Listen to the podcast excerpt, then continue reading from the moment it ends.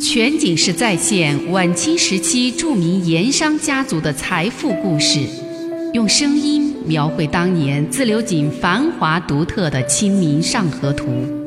据王瑞小说《盐商世家》改编，悦享九零八自贡文化旅游广播为您倾情演绎《自流井往事》。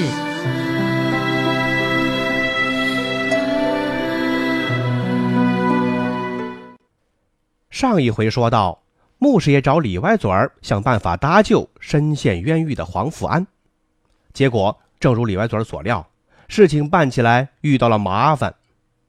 那刑房郭典史还算痛快，问题的关键在宋世贵身上。他原本想霸占了一副黄范的家产，除去打点开支，得有二三百两银子到手，现在只给三十两，太吃亏了，所以他不干。还扬言要告到州府，告到省里去。李歪嘴没了主意，只好找穆师爷想办法。第二天，宋世贵就收到了一张字条，上面写的是：限三天之内撤诉，滚回永年乡下，当心小命。官司科郑某也收到一张字条：为虎作伥者难有好下场，望君深思。郑某怕了，表示不再介入这个官司。可宋世贵不怕，一来他不知江湖水深水浅，二来有一帮混混哥们儿帮他撑腰壮胆，都帮他分析，说这是虚张声势，吓唬小孩呢，所以他不怕。结果到第三天晚上，在他跟那些朋友喝完酒之后，就出了事儿了，让人给绑了，装进了麻袋，扔到了沱江边一阵乱踢乱打，教训了几句。抬起来就给扔进了沱江，怎么地？这就把宋世贵给淹死了？没有，这段江水浅，也就把宋世贵给浸湿了。抬起来又扔，还是扔不远，就这么扔了好几次，宋世贵全身从头到脚就给泡的湿透了。江风一吹，更是冻得全身发抖，差点背过气去。江水里浸过几次，往江边沙地上一丢，掏出宋世贵嘴里的破布，为首那个汉子冷笑着问道：“沱江水滋味如何？想不想再喝点儿？”宋世贵磕头如捣蒜，哆嗦着求命：“大王，大王，大王饶命！大王饶命！只要能饶小人一命，说什么都听大王的，做牛做马，当儿子当孙子都行啊！只求饶我一命。”大人怎么说，小人小人就这么做。为首的汉子想了想，说道：“也算你小子命大，看你还有悔改之心，今天暂且饶你一命。你听清楚了，三日之内到县衙门把官司撤了，滚回你永年乡下，找个正经事过日子去。还有，今后你胆敢再找黄家的麻烦，到时候新账老账一起算。”绝不宽恕。反正永年离兜山不远，你一举一动，我等了如指掌。听明白没有？宋世贵当然是连声答应，又是称谢，又是赌咒发誓，生怕对方改变了主意，把他丢进江里喂鱼去。领头的让人给宋世贵就松了绑，不过临走他又改变了主意，望宋世贵说道。怕你不长记性，还是留点纪念为好，让你终生终世也记住这个教训。说完，使了个眼色，一个手下上前拉起宋世贵一只胳膊，一使劲儿，咔嚓！宋世贵哎呦叫唤了一声，那胳膊就折了，恐怕从今往后治好了也是个半残。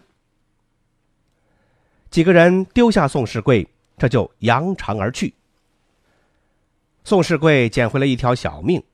第二天，他在小客店里昏睡了一个上午，到下午才勉强起身，拖着那只坏了的胳膊，找到了姓郑的官司客，商议着怎么撤诉。姓郑的看见宋世贵这个样子，一下子就明白了这是怎么回事两个人也没多话，到衙门找到郭典史，要求悉诉撤案。郭典史是求之不得啊，对李歪嘴儿有了交代。自己也有面子，还有现银可得，省去了许多麻烦。那郭典史还是按当初的承诺，拿出五十两银子，给了宋世贵三十两，官司科郑某二十两。几天以后，宋世贵带着除去各类开销剩下的十两银子，就回了永年。后来听说他在镇上开了一个小茶铺，从此就守着茶铺过日子，再也没闹出过什么事儿。不过，只要有人提到兜山草寇或者是宋天棒的名字，宋世贵这脸呐，马上就会变色，眼里闪现出的是惊慌和紧张。其实那天晚上收拾他的不是什么兜山的宋天棒的人，而是二莽娃带着何老三的两个手下干的。说是宋天棒，不过是吓唬他，故意说给他听的，也是为了防他上官府报案追查，留得一条退路。乡下小财主黄福安出狱那天，孙猴子带着黄福安的小儿子来县狱卡房接他。黄福安开始还不相信这是真的，愣了半天，看看儿子，又看看孙总管，恍如在梦中。等终于回过神来，才往旁边笑着不语的黄朗云是当头便拜，重重的磕了几个响头，又叫儿子也过来磕头，再三答谢救命之恩。当然。也谢过了孙猴子，孙猴子知趣地说：“他自己没帮上什么忙，全是朗翁让人在打点交涉，都是朗翁的面子。”王朗云沉稳地笑了笑，说：“一点小事何足挂齿？孙总管也出了不少力，日后多记住孙总管的好处。”这话让孙猴子听着很受用。临出门，王朗云又告诫黄福安。说回了永年，把身子休养好了之后，要抓紧找宋家把游放地界的事情给商议一下，再立约为凭，不能再因小失大了。黄福安连连点头，称谢而去。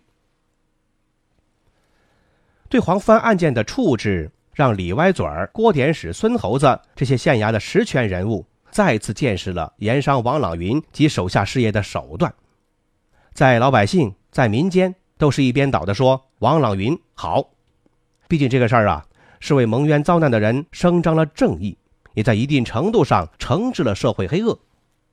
这些都是当时的官府无法做到的。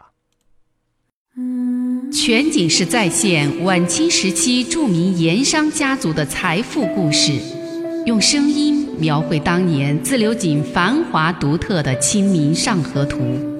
据王瑞小说《盐商世家》改编，悦享九零八自贡文化旅游广播为您倾情演绎《自流井往事》。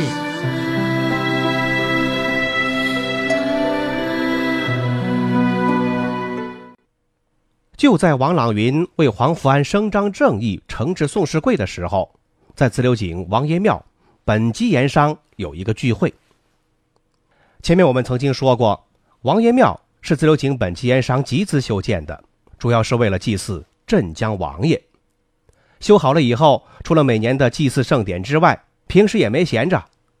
本地盐商聚个会、议个事、休闲娱乐什么的，都常来这儿，相当于本地盐商的会馆。那陕籍盐商不是先修了一个西秦会馆吗？修建这个王爷庙的时候，本期盐商就有和西秦会馆较劲儿的意思，从选址到庙宇的设计建造。都要跟西秦会馆比较相竞争，似乎是要一争高下。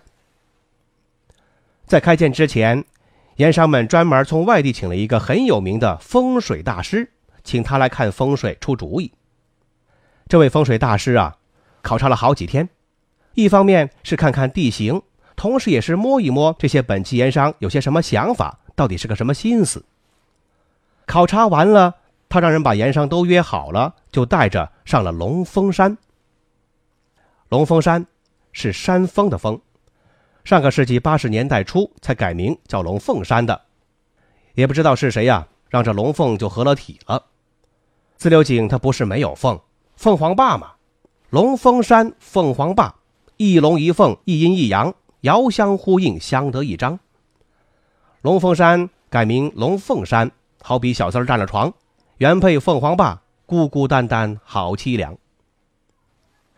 那个时候没有现在这么高的房子，站在龙峰山山顶上就能俯瞰整个自流井的街市布局、山川走向，一览无余。风水大师对众元商说道：“诸位请看，这龙峰山乃是青龙所化，是自流井的龙脉所在。整个山势又像一只大船，真是一块巨金蓄富的风水宝地呀！大师又遥指山下的西秦会馆，对盐商们说道：“再看那边，陕西盐商所建的陕西庙，背靠龙峰山，正立于正中山窝，意在抢占风水。这肯定是当年建造此庙时得了高人指点，有意为之。陕西庙其位其形，正像是龙峰山这宝船上竖起的桅杆。”陕商借此桅杆，就能把整个自流井这个银窝窝的银子和财富随船运走，顺流东下。这，正是陕商在自流井经营发迹的根源。众盐商听罢，议论纷纷呐。有人说：“这些老陕果然心狠呐！自流井的财富都叫他们给夺走了，老陕吃肉喝汤，就剩点骨头让咱们去啃。”好事儿都让他们给抢去了。有人又说：“怪不得老陕这些年一直顺风顺水，原来背后有高人指点。陕西庙打造成船形桅杆，这一招果然厉害。咱们本地盐商想办法得破解它呀，不然我等永难翻身。”有盐商向风水大师求助，请教说：“先生您也是高人。”能不能为我等指点迷津，谋个破解之法，让我等本地盐商财运翻身？风水大师看看这个，又看看那个，笑而不语。为首的盐商看出了苗头，连忙说：“先生不必多虑，只要主意出得好，这王爷庙建起来，能保我本地盐商的财运。先生的大恩大德，我等没齿不忘。至于谢礼，绝不会让先生吃亏。”风水大师听懂了意思，但还是推脱：“好说好说，我有个师兄在百十里外的白马寺，我师兄比我道法深，本事大。我明天去白马寺走一趟，向师兄讨教讨教再说，或者是干脆把师兄也请到自流井来，共同拿主意。”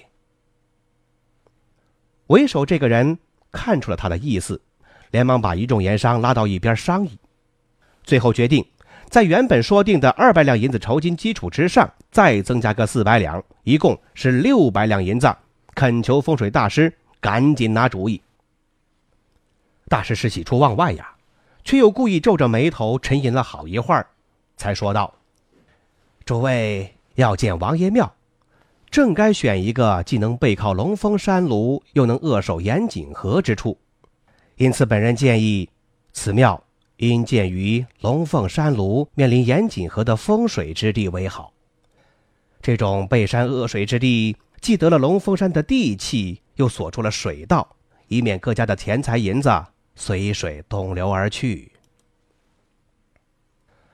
大师沉默了一阵儿，又说道：“在本师看来，倒是可以在这只宝船船头之处插上一支高杆，锁住宝船。”堵住风水，不让闪商把财富随水运走。有盐商赶紧打问：“那宝船船头又在哪里？”风水先生拿手一指，指着龙峰山下夹子口。那里，那夹子口乃石龙过江所余之龙尾，又紧扼盐井河之咽喉。看此处山势，正是船头。王爷庙建于此处。正像竖起了一支高杆，镇锁住了船头，也堵住了风水。那真是一块建庙的宝地呀！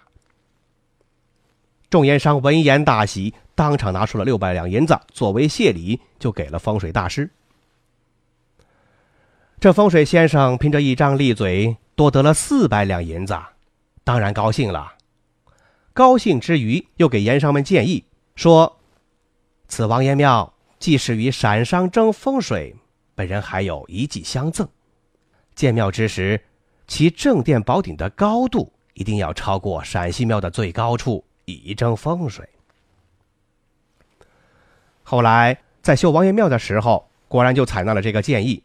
修成了以后，那正殿那宝顶要比陕西庙的最高处高出三尺，而且还按一个歪鼻子师爷的提醒，在建王爷庙的配殿的时候，还特意在屋顶上悄悄地竖起了一只箭头，其箭头所指正是相去不远的陕西庙。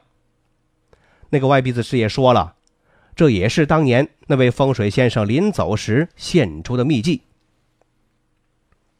说起来，也真是奇怪，自打建起了王爷庙没多久，自流井盐场的风水果然就开始发生了变化了。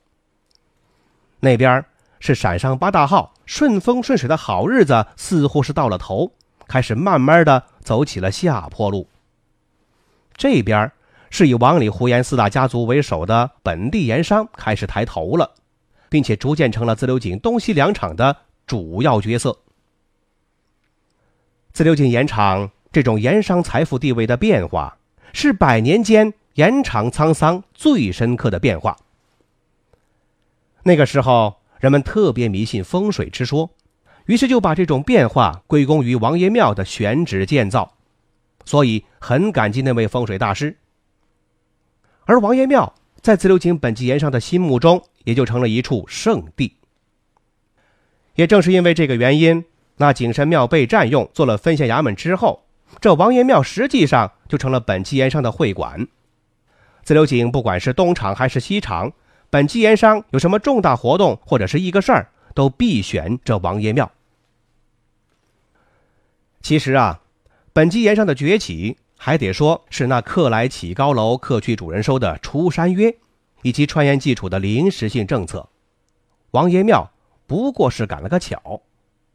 您琢磨琢磨，是不是这么回事儿？全景式再现晚清时期著名盐商家族的财富故事，用声音描绘当年自流井繁华独特的《清明上河图》。据王瑞小说《盐商世家》改编，悦享九零八自贡文化旅游广播为您倾情演绎自流井往事。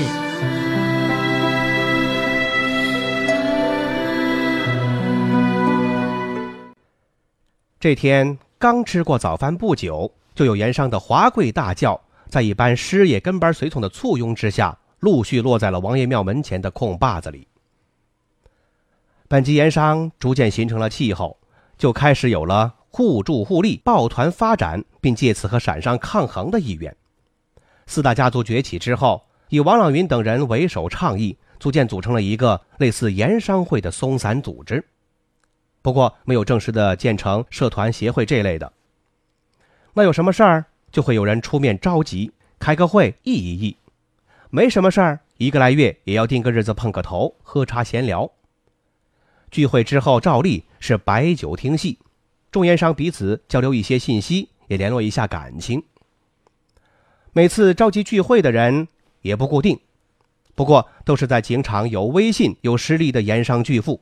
不外乎王李胡盐四大家族的这些人轮流坐庄。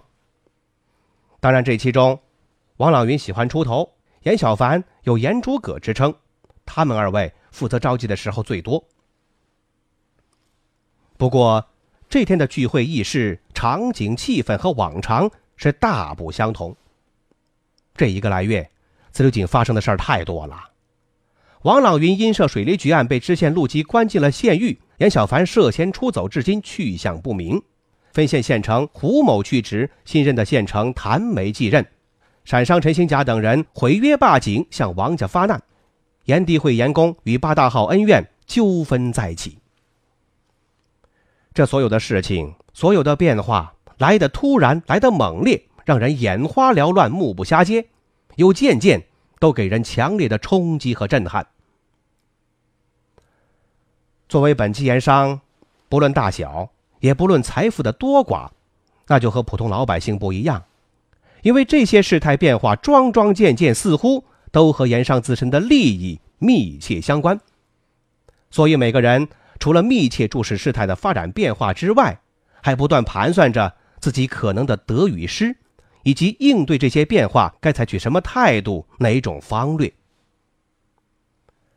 这次的议事。正是在这样的背景之下，由四大家族中的另外两位巨商李安亭和胡元海联合发起的。两个人当然也是今天聚会议事的主事人。李安亭神情凝重，话语不多，而且出言谨慎。他是一贯如此，对官府他始终都是顺从小心这么一个态度。从内心说，他是不愿意出头的，更不愿意主持这次的聚会议事。他料想今日不管议什么，谈来谈去，最后肯定会扯到如何搭救狱中的王朗云这个敏感话题。而这个，他是最为难的。他怕日后官府怪罪下来，责怪他聚众为朝廷侵犯王朗云鸣冤叫屈，这是多事之举，甚至是对抗官府。胡元海也是一直端坐在主位上。不过，其神色举止却和李安亭大不相同。他也是个本分人，从来奉行的是做生意就是专门做生意，与人无争，与世无争，更不愿去开罪官府。不过，在水利局这个事情上，他却有些同情王朗云，也暗自钦佩王朗云敢作敢为之举。毕竟是为盐商出头，为盐商争利呀。如今王朗云如此下狱，前途未卜。作为自流井的盐商，应该为他做点什么事儿，尽点什么力才好啊！哪怕最终是于事无补，但毕竟表示了一点态度和人情关怀。否则，今后再有个什么事儿，谁还肯为大家出头露面？要是听任不管，岂不让众盐商和老百姓都寒了心？所以。胡元海不但是私底下积极赞成举行这次王爷庙聚会，还准备在聚会的时候带头提一提，发动一下，看众盐商眼下能为王家做点什么。所以胡元海今天神情坦然，举止稳重中又带点主动，话说的比另外一位主持人李安亭多，也更到位。似乎四大家族中，王朗云、严小凡不在，处于老二位置的李安亭。又退退缩缩的样子，此时他胡元海正该顶上来挑起这副担子，总不能群龙无首、一盘散沙吧？胡元海这样的态度也感染了一些在场的盐商。那么今天自流井本级盐商聚会议事会议出个什么样的结果呢？咱们明天接着再说。漫步抚溪河畔。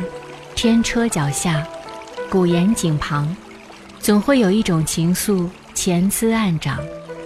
那些和盐有关的故事、传说、历史，或凄美，或悲壮，共同诉说着的两个字：家乡。